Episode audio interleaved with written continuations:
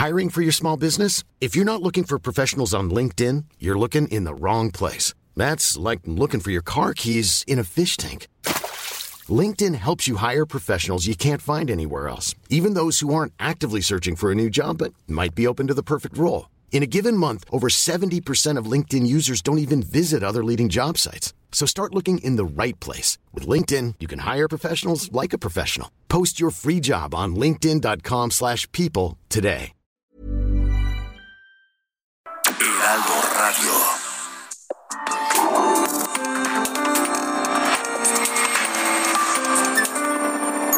República H, con Alejandro Cacho.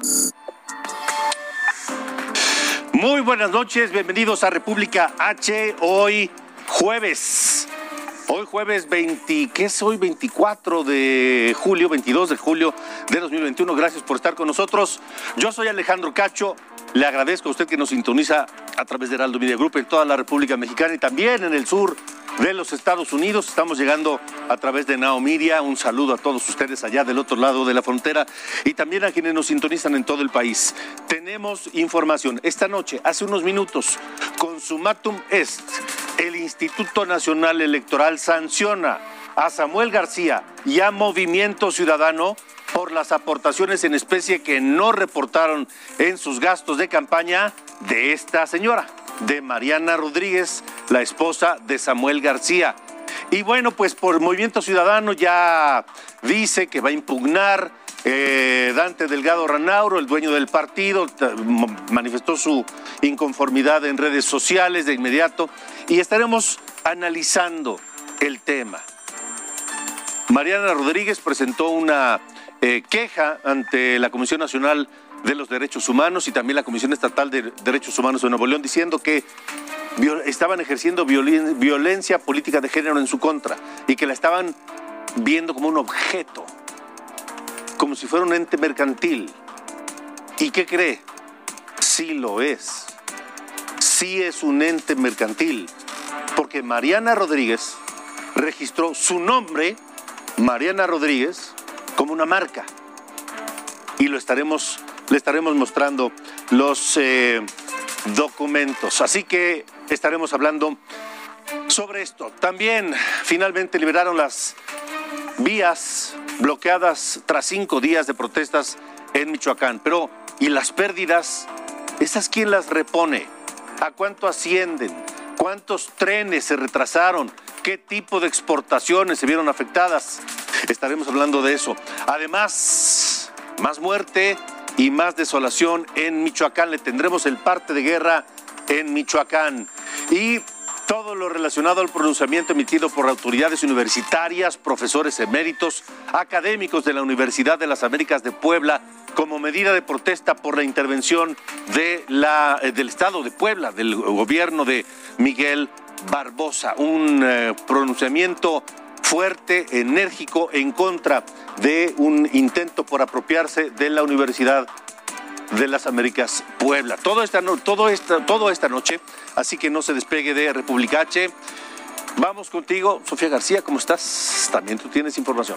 Así es, me da mucho gusto saludarte Alejandro esta noche y también a todos ustedes que nos ven y nos escuchan a través de El Heraldo Radio. En esta ocasión te voy a platicar sobre un llamado que se hace desde el Congreso de la Ciudad de México para los alcaldes salientes y entrantes. Y también, por otro lado, qué está pasando en el Congreso del Estado de México, una ley que se aprobó justamente el día de hoy en donde involucra a servidores públicos y medios de comunicación. Pero más adelante te digo de qué se trata. De acuerdo, gracias Sofía. Eh, mire, el Instituto Nacional Electoral lleva a cabo una maratónica sesión larguísima.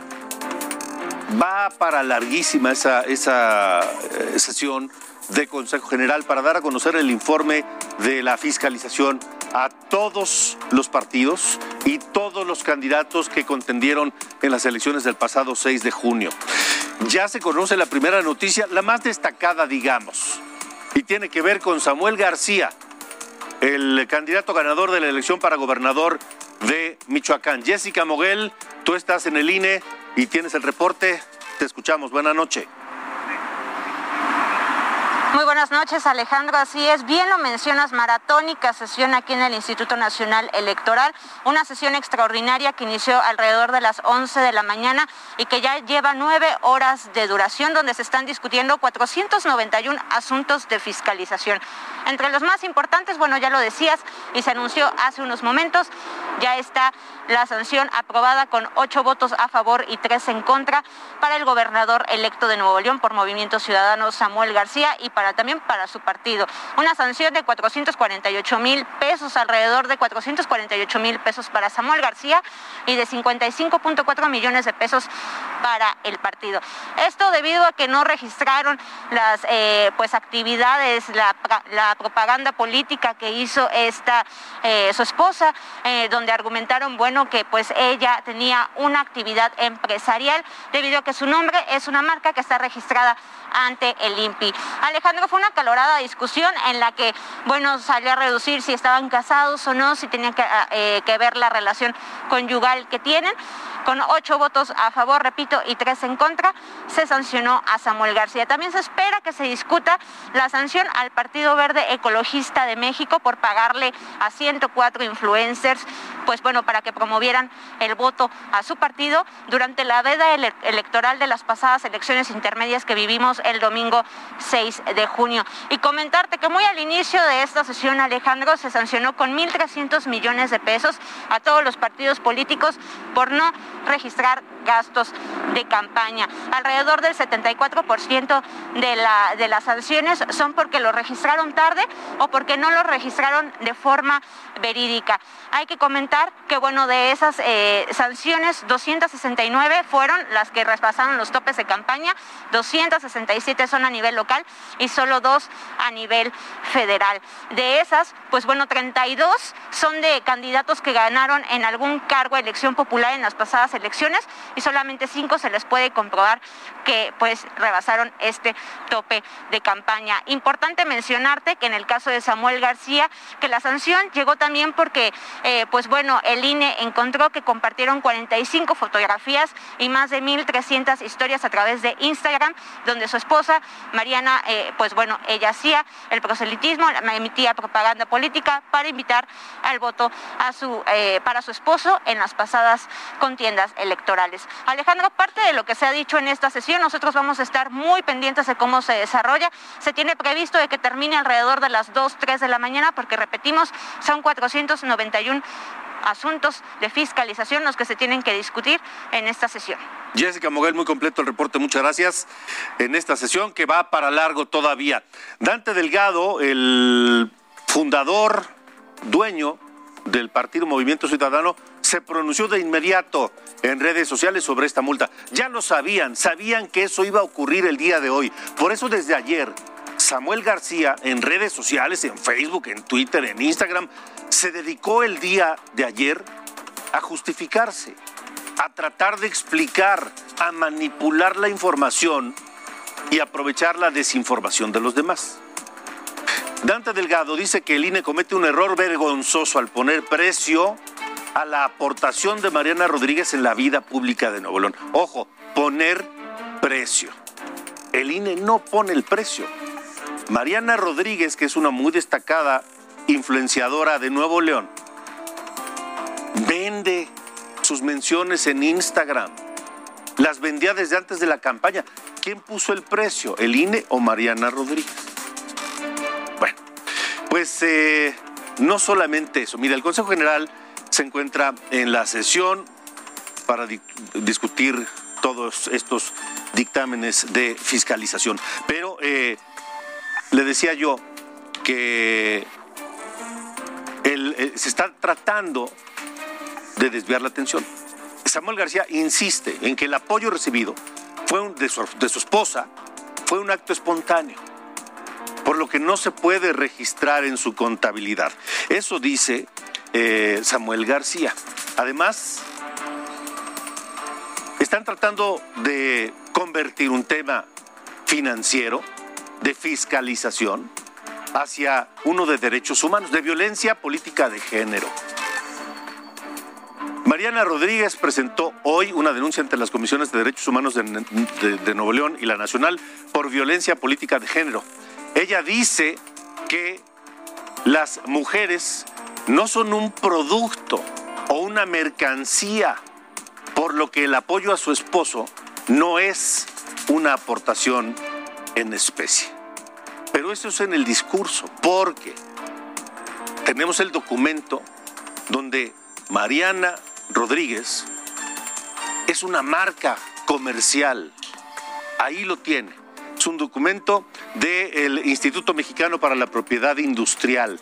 Mariana Rodríguez Cantú, nacionalidad México, direcciones. ¿Cuál es su signo distintivo? Mariana Rodríguez, que se aplica a la publicidad, gestión de negocios comerciales, administración comercial y trabajos de oficina. Así que con este documento, pues en dónde queda el argumento de que las mujeres no son una mercancía y que lo que hizo ella en sus redes sociales en favor de la campaña de su esposo no es o no se puede cuantificar. También, ¿se acuerdan del fosfo fosfo? De esta frase que les pegó muy bien y que aprovecharon muy bien en redes sociales. Pues el fosfo fosfo también es una marca comercial registrada ante el INPI. Ahí está, nuevamente. ¿A nombre de quién? De Mariana Rodríguez Cantú, la esposa de Samuel García. Y que se aplica a publicidad, gestión, organización, administración de negocios comerciales y trabajos de oficina. Entonces, ¿dónde queda el argumento? ¿Dónde está la violencia política de género? ¿Dónde está este, este, este, este, este argumento de que las mujeres no son un producto o una mercancía? Resulta que Mariana Rodríguez sí lo es, y lo es por decisión propia. Para analizar a fondo las decisiones que está tomando el INE y que tomará por el resto del día, el ex consejero Marco Antonio Baños está con nosotros esta noche. Me da mucho gusto saludarte. Marco, ¿cómo estás? Gracias por estar en República H. Gracias, eh, Alejandro. Te saludo con mucho afecto y a tu amplísimo auditorio también. ¿Qué, qué opinas, en primer lugar, de, de, este asunto de Mariana Rodríguez, Samuel García, Movimiento Ciudadano? Mira, eh, me parece que es un caso inédito. Eh, creo que el Instituto Nacional Electoral está actuando conforme a las reglas que rigen la fiscalización. El reglamento de fiscalización es claro decir que una eh, persona de carácter eh, mercantil, una persona moral que realiza actividades empresariales, puede aportar a las campañas. Eso de hecho está prohibido y de hecho debo decirte que las aportaciones de entes prohibidos, en este caso de actividades empresariales, pues eh, evidentemente podrían significar incluso anulación de una elección. Ese es un tema que tendrá que analizar el tribunal a mí me parece que se está colocando eh, un tema en, la mesa que es de fundamental importancia para garantizar la equidad en las contiendas. Y coincido con lo que estás diciendo, se trata no de una persona individualmente con un nexo familiar, eh, en este caso con un candidato a una gubernatura eh, tan importante como el Nuevo León, no es eh, que le esté sancionando porque su esposa lo acompañó a los actos de campaña. Todos los actos de campaña, en todos los actos apareció ella y no está ahí estableciendo multas por ello, sino porque ella ha utilizado lo que efectivamente está eh, verificado por el INE y tú lo acabas de, mencionar. Ella es una persona que tiene eh, un registro como eh, en, el Instituto Mexicano de la Propiedad Industrial, como una empresa, vamos a decirlo así, que tiene como propósito pues difundir este tipo de mensajes en las redes sociales y particularmente al público joven, que significa más o menos el 3% de todo el padrón electoral. En consecuencia, eh, todos los mensajes que ella colocó los hizo en el marco de las plataformas, de las redes sociales, de eh, la estrategia comercial que ella tiene para eh, difundir otro tipo de productos. Ella usó toda esa eh, infraestructura que ya tiene armada para que más de un millón y medio de personas que son quienes la siguen en su carácter de, de pública, influencer, como se denomina, pues recibieron estos mensajes que apoyan la candidatura eh, de su marido y que, eh, por supuesto, están estrictamente prohibidas. Ahora, eh, es cierto que durante el desahogo de la sesión el representante del Movimiento Ciudadano dijo que ya se ha dado de baja como persona física del SAT en el año del 2000. Eso es un tema que habrá que habrá que verlo, pero el hecho es que es la persona moral no es la persona física la que hizo este tipo de apoyos en favor del candidato y por consecuencia marca una diferencia central con lo que fueron las campañas del 2018. En aquella ocasión también apoyó a su marido en la campaña para senador y no hubo ningún problema porque ella no tenía este registro. Este registro es posterior al proceso electoral del 2018 y por consecuencia sus actividades empresariales están, eh, digamos, en este caso reconocidas, están certificadas y por supuesto no podría haber hecho el tipo de, de aportaciones. Así que me parece a mí que el candidato del Partido Movimiento Ciudadano, que que el tribunal ratifique esas, ese es un problema tremendo, porque el tope de la campaña fue de 72 millones, Alejandro. Aquí le estoy poniendo primero 55 millones por el tema la participación de, de la persona moral eh, Mariana eh, eh, Rodríguez. Rodríguez. Pero eh, aparte le, le, están colocando otra multa de poco más de 14 millones de pesos por las aportaciones que de manera indebida realizaron sus familiares. Entonces, eh, ahí me parece que también eh, eso debe ser sumado al tope de campaña uh -huh. y eso está metiendo en un radicamento a la campaña de, de Samuel este, García, que eh, reportó 42 millones de gastos normales de la campaña, pero sí. ahora se tendrá que sumar tanto los 55 como los otros más de 14 millones que le está poniendo el INE como multa. Tienes, tienes, tocas un punto muy importante. Lo que estamos hablando, esta, esta multa de 400 y tantos mil pesos a Samuel García y más de 54 millones de pesos a Movimiento Ciudadano tiene que ver solamente por el caso de las aportaciones de Mariana Rodríguez. Falta analizar eh, y sancionar en su caso las aportaciones de la familia de Samuel García, cuyos, cuyo origen de ese dinero aún no se conoce. Eso es otro tema muy interesante. Pero te voy a decir una cosa, eh, eh, Marco, estamos platicando con el ex consejero electoral Marco Antonio Baños. Miente el representante de Movimiento Ciudadano al decir que ya Mariana Rodríguez no es un serio de baja, etcétera porque en el documento que tengo aquí del Instituto Mexicano para la Propiedad Intelectual dice que fue presentada su nombre como marca el 20 de junio de 2019. Y, y tiene ah, aquí las... Pues sí. Y, y aquí está el documento. 20 de junio sí, sí. de 2019. Sí, él, él dice que se dio de baja eh, en octubre del 2020. Ah. Ese es un tema que, que obviamente lo debieron haber aportado en el procedimiento y el INE debió verificar esa circunstancia. No, no se hizo mención por parte de los consejeros a ese tema, lo mm. mencionó eh, hasta donde yo eh, pude ver el representante. Y luego el otro tema que tiene que ver con las aportaciones de sus familiares sí. es, es grave, Alejandro, por una razón, porque los candidatos tienen eh, un tope a las aportaciones de particular que son de 7.2 millones, es decir, es el, el 10% del total del, del tope de campaña si son 7.72 millones, entonces 10 son 7.2 sí. millones. Y aquí se rebasó la cantidad al imponer la multa al INE por el doble de las aportaciones, pues entonces... De acuerdo. Eh, Marco, te agradezco mucho que hayas estado en República H. Muchas gracias, Alejandro. Gracias. Un saludo para todas y todos. Hasta luego, gracias. ¿Y sabe qué es lo más grave? Que Samuel García todavía no asume como gobernador y ya nos está mintiendo ya quiere manipular la ley, ya nos quiere ver la cara con este tema y todavía no asume. Cambiemos de tema. Esta noche, nuevo récord de contagios de COVID en las últimas 24 horas. 16.244 nuevos contagios según el informe de la Secretaría de Salud. Pero, Sara, buenas noches. ¿Cuál ha sido el día del año con más contagios de COVID en México.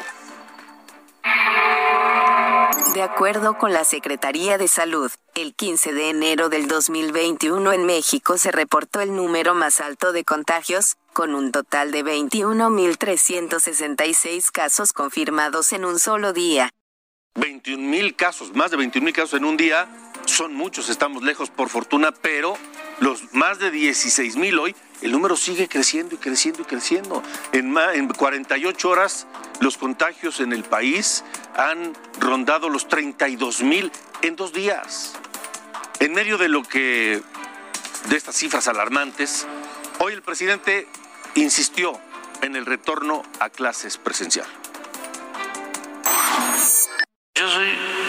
Eh, partidario de que se regrese a clases, de que eh, a finales de agosto regresemos a clases, porque ya no es este, posible, no es conveniente que se continúe con las clases eh, a distancia. Necesitamos pensar en los niños, necesitamos pensar en los adolescentes. Eso dice López Obrador. Pero el secretario de Educación de Jalisco, Juan Carlos Flores, informó que su estado también, también está de acuerdo con regresar a clases presenciales el próximo 30 de agosto. Dijo que se está buscando la máxima, eh, pero bueno, eso dicen en Jalisco. ¿Qué pasa en Hidalgo? En Hidalgo piensan diferente. Escuchen.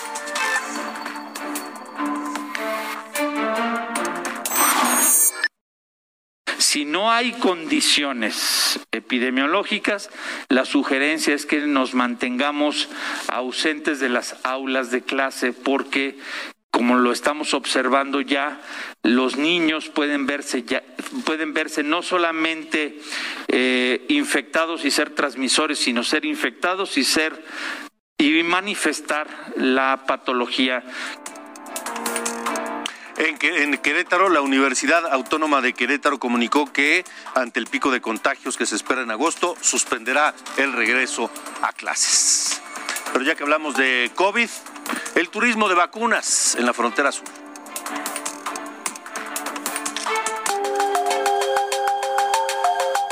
¿Cómo les fue? Unas palabras ahí para... Ahí está. Ahí está.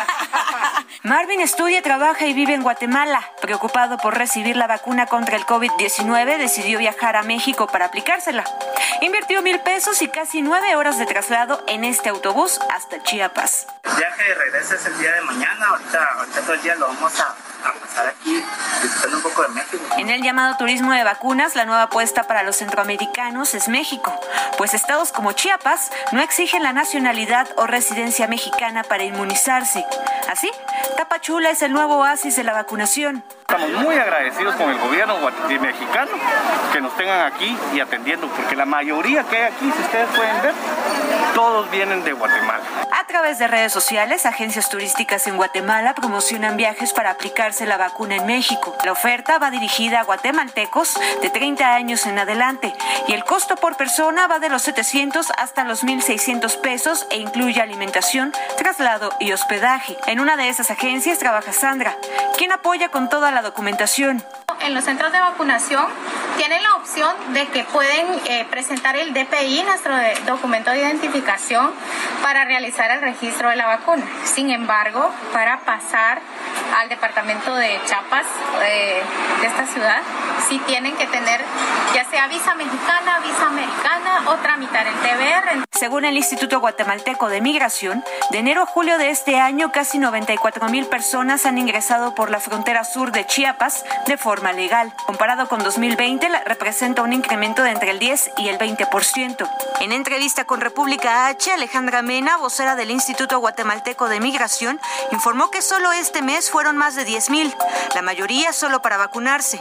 Los puertos fronterizos en los que se registra más afluencia son el Carmen y Tecunumán en relación al flujo de guatemaltecos que hemos tenido con salida hacia México, hemos eh, observado un incremento, sobre todo en el puesto fronterizo del Carmen. Aducimos que estas personas están optando por la vacuna en Tapachula, que es un poblado mexicano cercano, en donde están dando esta opción a la población guatemalteca. Autoridades sanitarias encargadas de la vacunación en Chiapas reconocieron la existencia del fenómeno, pero aseguran que se trata de un flujo continuo de personas que viajan de Guatemala a México para trabajar. Según el titular del órgano de operación administrativa desconcentrada del IMSS en Chiapas, Enrique Ureña, solo del 9 al 19 de julio en Chiapas se vacunaron a 193 mil personas.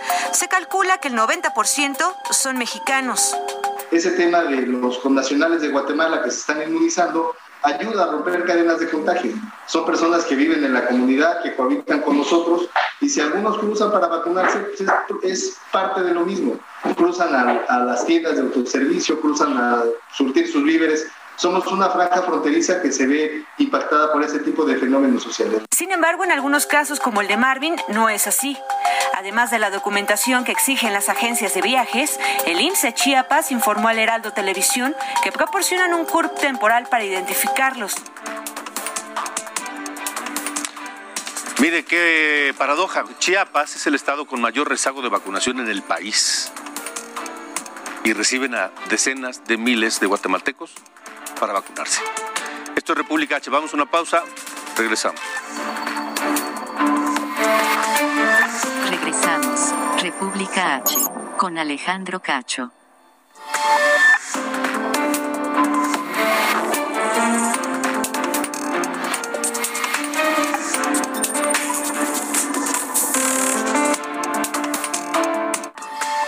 Continuamos. República H.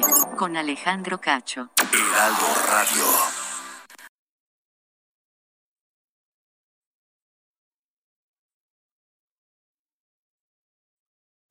Heraldo Radio. La HCL se comparte, se ve y ahora también se escucha. En el Heraldo de México queremos estar contigo y ahora te ofrecemos una variedad de skills que puedes escuchar desde tu Amazon Alexa. Adela Micha y la imagen del día. Últimas noticias Heraldo de México. Sergio Sarmiento. Lo único que tienes que hacer es Paso 1. Crea una cuenta en Amazon y selecciona México. Paso 2. Descarga la app de Amazon Alexa desde tu tienda de aplicaciones. Paso 3. Inicia sesión en la app, abre la opción de skills y juegos. Paso 4. Busca el Heraldo de México y ahí podrás encontrar todos nuestros skills. Activa los que tú quieras. Listo, ya estamos contigo a través de Alexa. La vacunación contra la COVID-19 sigue en marcha. Están llegando millones de dosis eficaces y seguras aprobadas por organismos en todo el mundo. Muy pronto será tu turno. Visita mivacuna.salud.gov.mx. Recuerda, la vacunación es universal, gratuita y voluntaria. Cuidémonos entre todos, vacúnate y no bajes la guardia. Secretaría de Salud. Este programa es público ajeno a cualquier partido político. Queda prohibido el uso para fines distintos a los establecidos en el programa.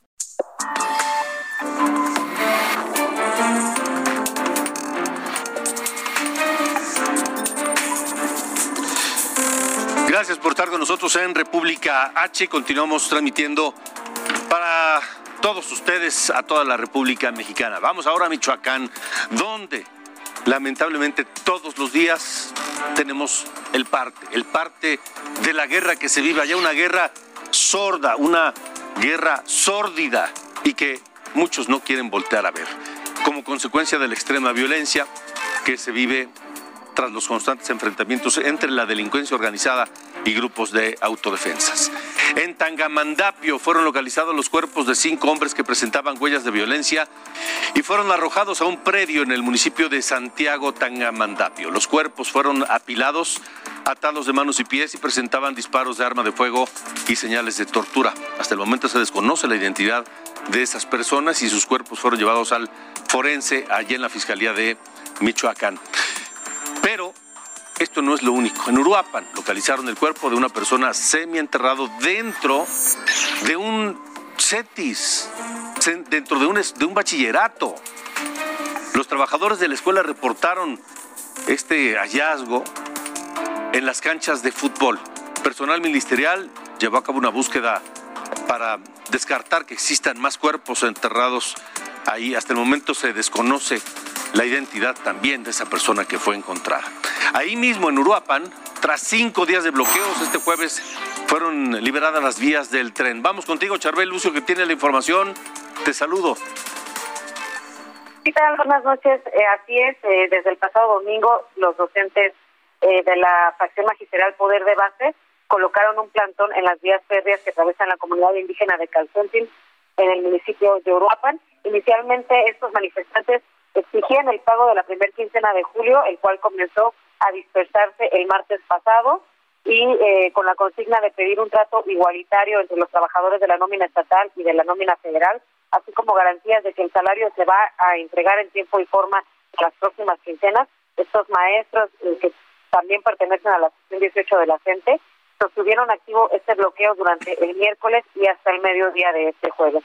En apoyo a los maestros que bloquearon en Uruapan, otro grupo eh, reducido de sindicalizados bloquearon también las vías en la ciudad de Pátzcuaro, pero eh, antes de las 15 horas ambos bloqueos fueron retirados y con ello las vías quedaron libres para el tránsito del tren que se traslada hacia el puerto de Lázaro Cárdenas o que sale de este puerto internacional.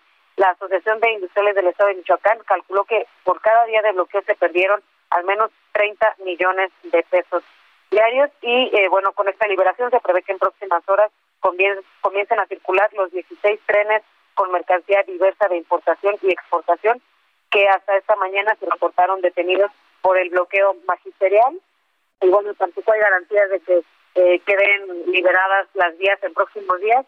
Eh. Simplemente Poder de Base eh, se tuvo una asamblea en la que decidió que por el momento liberaba las vías, pero no se descarta que el día de mañana o en días siguientes puedan retomarse esos bloqueos en la red ferroviaria de Michoacán.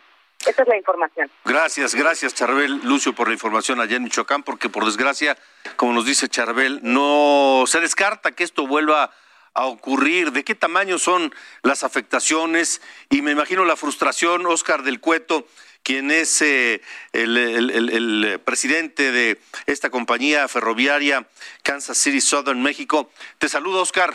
Gracias por estar en República H.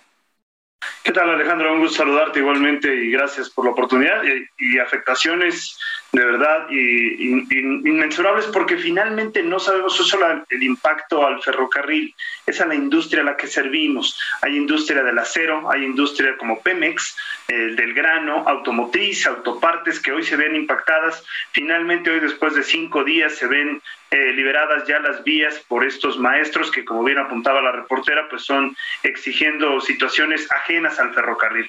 La situación de la afectación es no solamente al ferrocarril, sino a la economía del país. Movemos mucho tráfico, Alejandro, que va de la zona del puerto de Lázaro Cárdenas a la Ciudad de México, que va a la zona centro y bajío del país y también al norte del país. Mucho del acero que se produce en la zona de Lázaro Cárdenas va hacia el norte y hoy, bueno, pues se veía afectado precisamente por estos bloqueos que duraron cinco días, acumulando ya más de 20 días en el año, es decir, el año pasado fueron 200 días, este año es menor, pero finalmente un impacto, una afectación muy fuerte a la economía del país.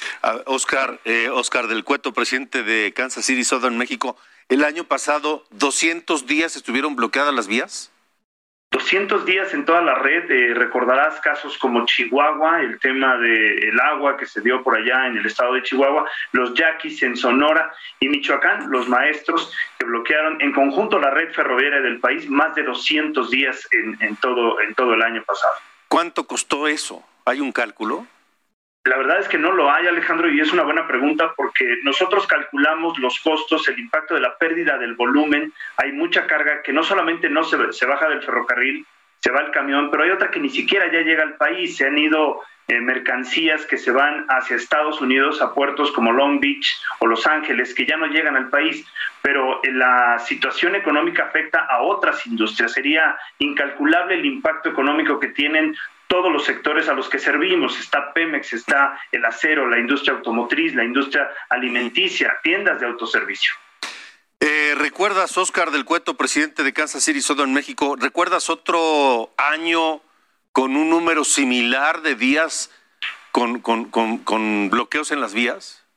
Como el año pasado, ninguno. Fue el peor que hemos tenido en la historia de bloqueos en lo que refiere a la red ferroviaria. Fue el peor. Este año no ha sido tan alto, pero esperemos que ya no se vayan a dar más. Son temas ajenos al ferrocarril. Hoy, en el caso de Michoacán, pagos a los maestros exigen y tienen un derecho a protestar, pero sin afectar a terceros, que en este caso, pues es el movimiento de trenes en el país. Que además ese asunto es un tema estatal con el gobierno de Michoacán pero afectando a una vía federal y el gobierno de Michoacán, mientras resuelve el asunto, el gobierno federal no mueve, un dedo para resolver el tema tampoco.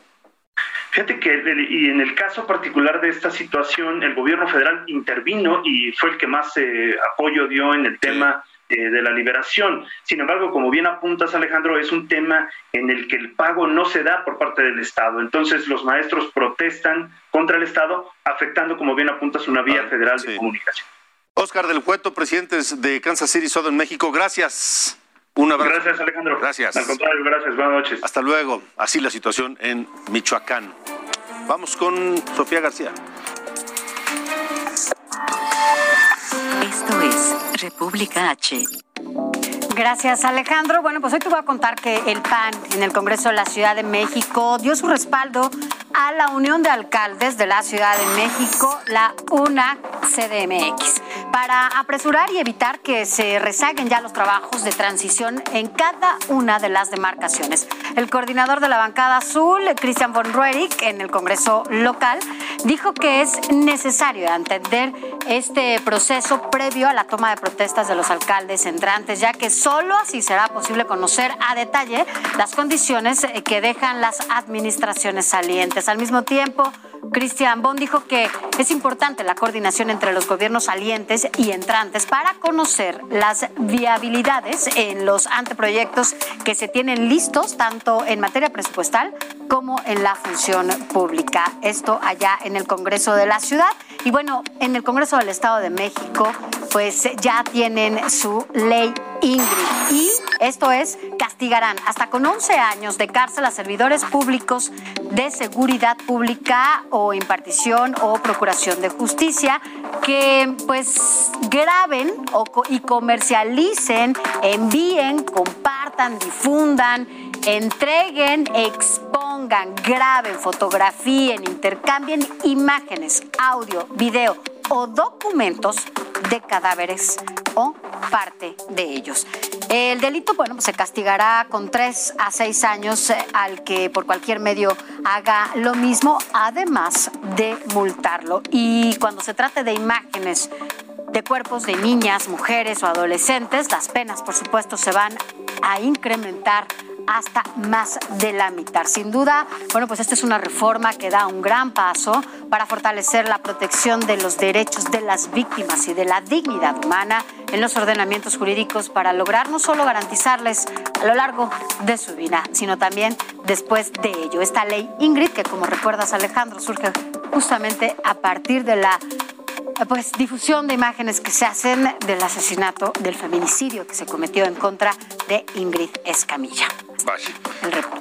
Pues ahí están las sanciones para quien quiera volverlo a hacer. Así es. Gracias, Sofía. Gracias. Vamos al tema de la Universidad de las Américas Puebla, porque ante la intervención del gobierno y la fuerza pública en las instalaciones de la Universidad de las Américas, autoridades universitarias actuales y anteriores, profesores eméritos, académicos, se pronunciaron a través de un documento duro, fuerte, claro, que contiene un comunicado y un manifiesto. El comunicado en defensa de la Universidad de las Américas Puebla reitera que con pretexto del conflicto, del conflicto entre la familia Jenkins, la Junta controlada por el gobierno de Puebla trata de imponer a un patronato y a un rector espurios, que además, uno, la Universidad de las Américas Pueblas ha sido sujeta a una gravísima violación de la legalidad y a una apropiación vandálica por parte de la Policía Estatal. Dos, lo ocurrido en la Universidad de las Américas Puebla es una amenaza viva para muchas instituciones educativas.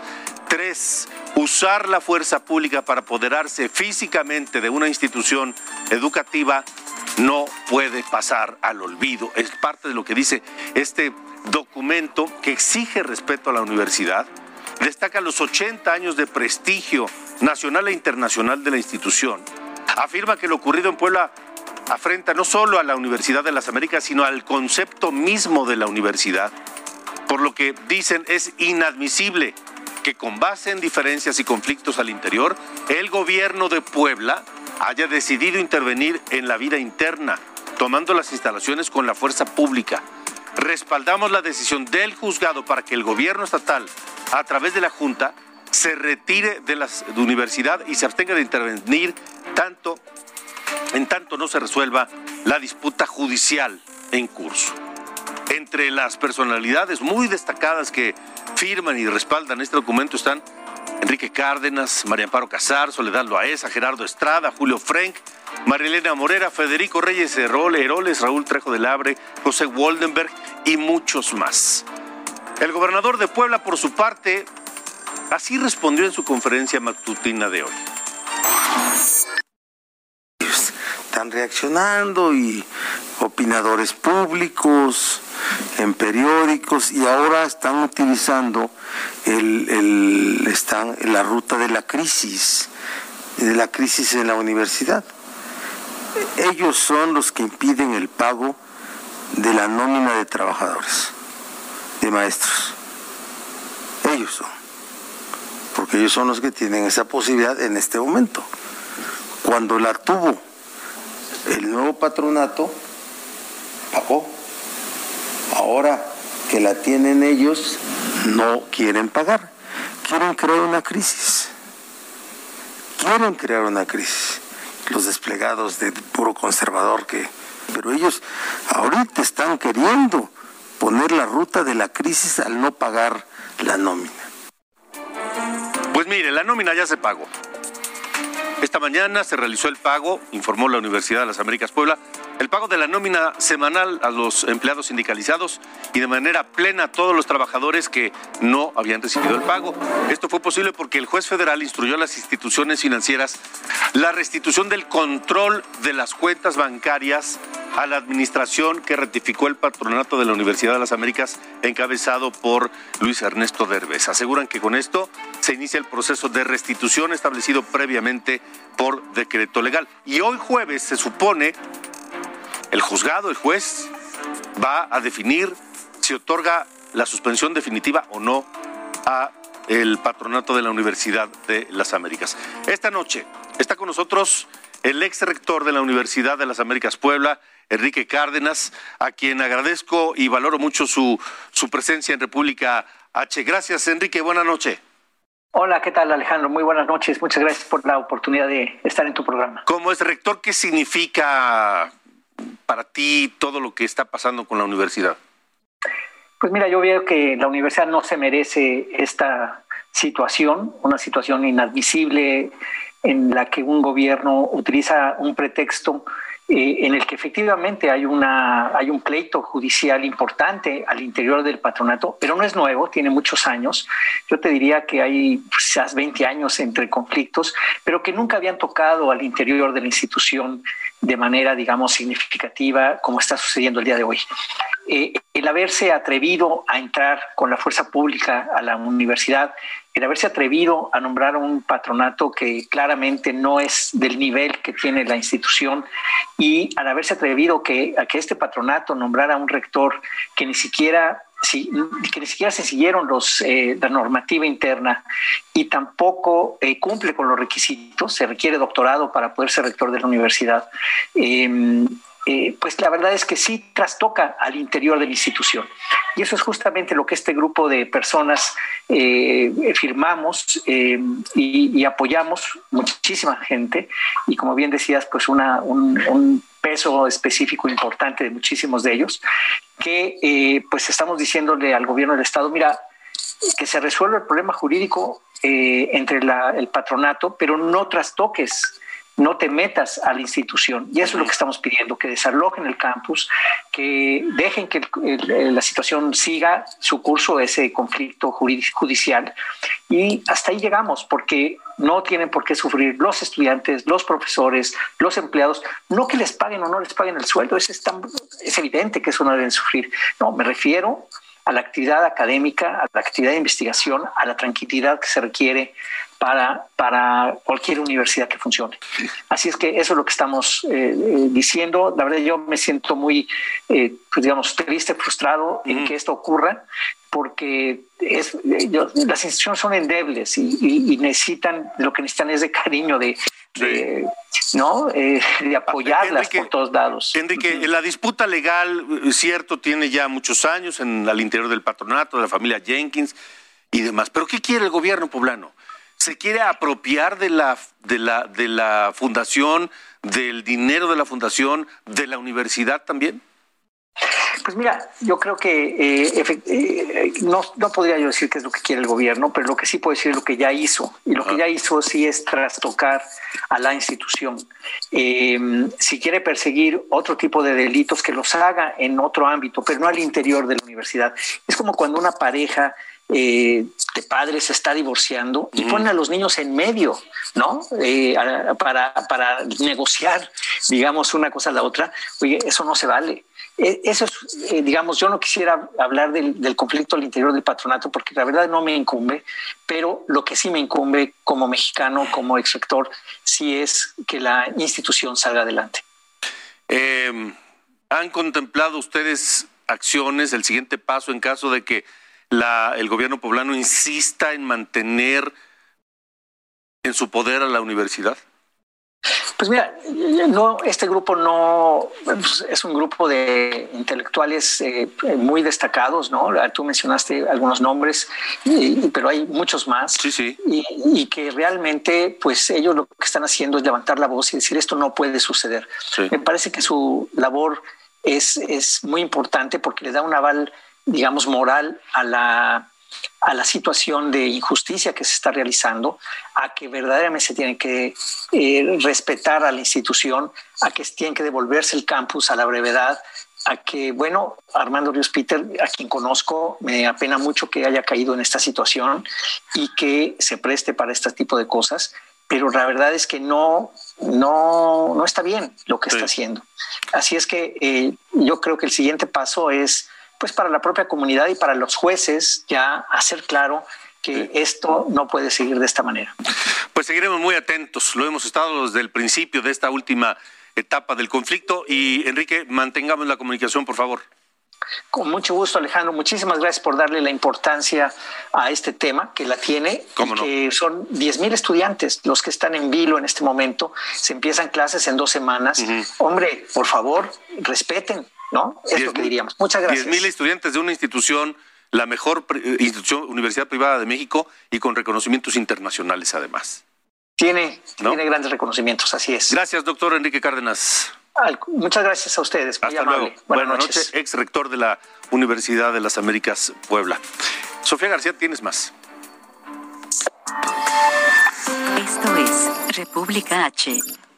Vámonos a otro recorrido por la República y es que el gobierno de Quintana Roo informó que se han detenido a más de 900 mil delincuentes desde el 2019, de los cuales 143 fueron trasladados a penales de alta seguridad. Durante los primeros seis meses de este año se han asegurado 172 armas y drogas. Las autoridades aseguran que el Estado va mejorando en cuestión de seguridad. Y en más información, manifestantes se enfrentaron contra policías en Tulum, en Quintana Roo. Los inconformes bloquearon una carretera en protesta por ser desalojados de unos predios. Las autoridades aseguran que invadieron dichos terrenos en la costa. Exigieron la intervención de Víctor Más, alcalde de Tulum, a quien señalaron, por cierto, de ganar más que el gobernador de Quintana Roo y del propio presidente de la República y cientos de turistas abarrotaron las playas de Acapulco a pesar del incremento de casos de COVID-19. Las personas acuden sin cubrebocas y sin respetar la sana distancia como ordena el protocolo. Así, el puerto supera ya el 50% de la ocupación hotelera, estando todavía en semáforo amarillo.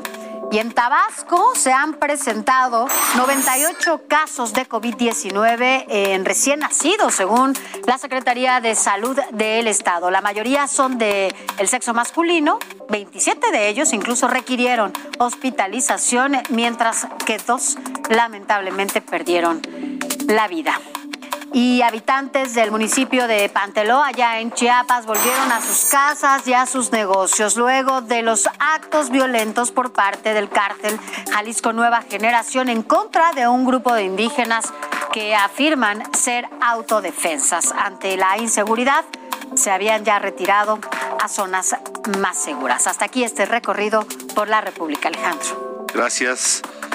Gracias, Sofía. estoy recibiendo en este momento las resoluciones del Instituto Nacional Electoral sobre las sanciones al Partido Verde Ecologista de México por el pago a influenciadores, que es la palabra correcta en español, por cierto, y por el caso de Samuel García. Jessica Moguel, en lo que encuentro la parte sustancial, vamos contigo allá, Line. Adelante, buena noche, ¿qué de nuevo? Muy buenas noches, Alejandro. Eh, pues una sanción más para Samuel García y Partido el Movimiento Ciudadano. Y es que, bueno, el Consejo General del Instituto Nacional Electoral anunció que va a haber una sanción por más de 20 millones de pesos debido a que su familia realizó donativos en la campaña y al partido de Samuel García, en donde hubo triangulaciones de recursos. Y, también, bueno, en este momento se está discutiendo en el, en, el Consejo General, pues bueno, el asunto eh, de fiscalidad en el que se va a debatir si se multa o no se multa al Partido Verde Ecologista de México. Se está discutiendo una posible multa, eh, Alejandro, por 40 millones de pesos. Esto debido a que 104 influencers o personas famosas publicaron durante la veda electoral del 5 y el 6 de junio mensajes a través de sus redes sociales para invitar a la gente a que votara por el Partido Verde y bueno, eh, taguearon ahí, este, arrobaron al Partido Verde Ecologista para que la gente fuera a votar por ellos. Se habla que la sanción es equivalente al 200% de lo que el partido pagó de forma ilegal, asegura el Consejo General del INE, y también una multa añadida que sería un año sin spots en radio y televisión. Esta es la multa más alta que emitiría el INE en caso de que la aprueben a un partido político. Parte de lo que se está discutiendo en este momento, nosotros por supuesto vamos a estar muy atentos a cómo se desarrolla esta sesión. Así que entonces, eh, Jessica, estamos hablando de dos sanciones para Samuel García. Una por, y para el movimiento ciudadano. Así. Una por el tema de su esposa y otra por el tema de la triangulación de recursos de la familia de Samuel García. Así es, la primera, que fue la que anunciamos hace unos minutos, es por la propaganda que hacía su esposa Mariana Rodríguez a través de sus redes sociales, promoviendo el voto para que eh, apoyaran a Samuel García. Y la segunda es debido a los apoyos que dio su familia al partido y a la campaña de Samuel. De acuerdo, muy bien. Gracias, gracias Jessica Moguel. La sesión sigue allá en el INE y nosotros seguiremos pendientes de lo que está ocurriendo por allá. Esta noche, eh, bueno, este, este jueves se reunieron en Guerrero el eh, gobernador Héctor Astudillo de Guerrero y la gobernadora electa Evelyn Salgado. Se reunieron por primera vez después de la jornada electoral para ponerse de acuerdo en torno a el cambio y la entrega-recepción del gobierno de Guerrero. Le estaremos informando de esto y analizándolo aquí en República H. Por lo pronto es todo. Muchas gracias por habernos acompañado y recuerde que mañana tenemos una cita aquí a las 8 de la noche en República H. Yo soy Alejandro Cacho. Gracias y hasta la próxima.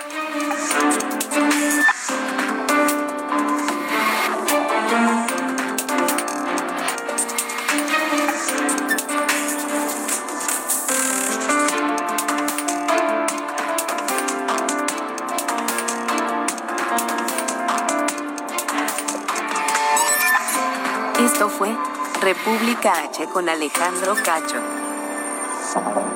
Heraldo Radio, la H que sí suena y ahora también se escucha.